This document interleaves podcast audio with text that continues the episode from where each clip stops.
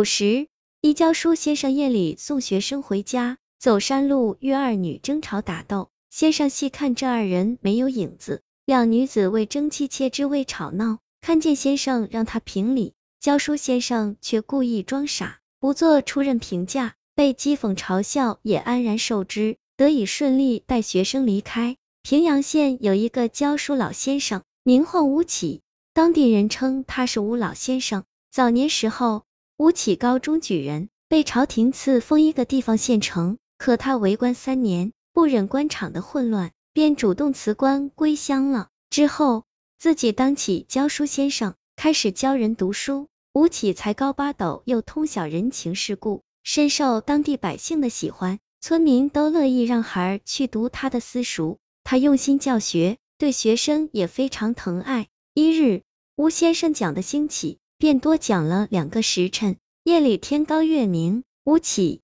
送几个学生赶山路回家，刚走到半途，突然遇见两个女子在一座新修的大墓前打争斗，两女互扯衣服头发，还恶毒的咒骂对方，而且吵闹声非常刺耳。吴起眼尖，看见两女子在月光下无影，便知是女鬼，于是细语告知学生千万不要作声，假装没看见对方。就此匆匆路过，未料俩女鬼见到吴起前来，却停下了打斗，一起上前叫唤道：“那先生，你且留步，过来帮评评理。”吴起假扮不闻，带着学生继续疾步而走，两女鬼便飞身飘来，挡住了去路。吴起见状，十分的无奈，只好问道：“两位夫人，是为何事争打？”两个女鬼先是互相恼骂几句，当中一个红衣女鬼便说。我与这贱妾共侍一夫，生前我本是正房，她为妾。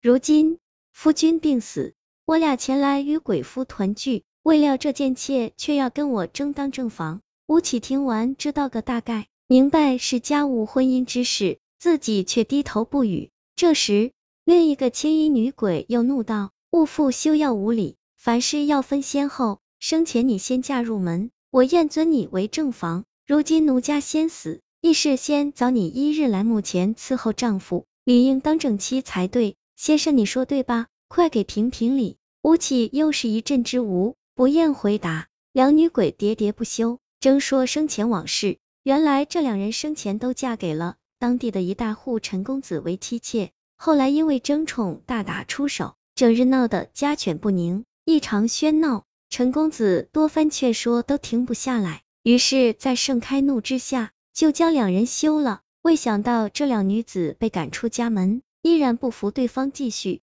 争打，竟双双因互殴而亡了。两人死后化成鬼魂游荡人间，若是偶尔碰面，便像隔世仇人一样厮打恼骂起来。而就在数月前，陈公子突然得病死了，陈家便给他盖下一座大墓。陈公子死后，鬼魂在墓中等待轮回时日，自己经常感到孤寂。念及两个前妻，故而想重新纳他们为妻妾，以求做鬼都在一起双宿双飞。未料两女鬼得知消息赶来，却是生前的小妾先入了木门，而正房鬼妻来迟，不愿意当妾，为此因这事继续争吵闹打。陈公子当鬼不厌烦，干脆把他们赶出墓外，让他们自己争个结果。吴起听了个明白，看着两个女鬼面目十分的狰狞。都是怨气未消，自己思量一会儿，竟说：两位鬼夫人各自有理，但吴某只是一介俗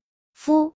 所谓人有人的道理，鬼亦有鬼的道理。吴某实在不懂鬼界的礼仪哲理，望请另寻其他高明啊！两鬼听完，又是一阵气怒，指责吴起毫无主见，不配当教书先生，小心教坏他人子弟。吴起吓得连忙下跪求饶。称自己只是凡夫俗子，教书只图个三餐一宿。若是鬼夫人们不同意，自己就从此不教书了，改去种田。两女鬼见吴起如此窝囊，连声求饶，便不再想理会他，继续掉过头回墓前争打去了。天明时，吴起带着学生平安回到村里，一个好奇的学生便问道：“先生，两女鬼之事，若要评个公正道理，似乎不难。”为何你一直在躲避拒绝呢？吴起叹了一口气说：“以理服人，评个结果是不难，但那时两只恶鬼并不是人，若得出结论，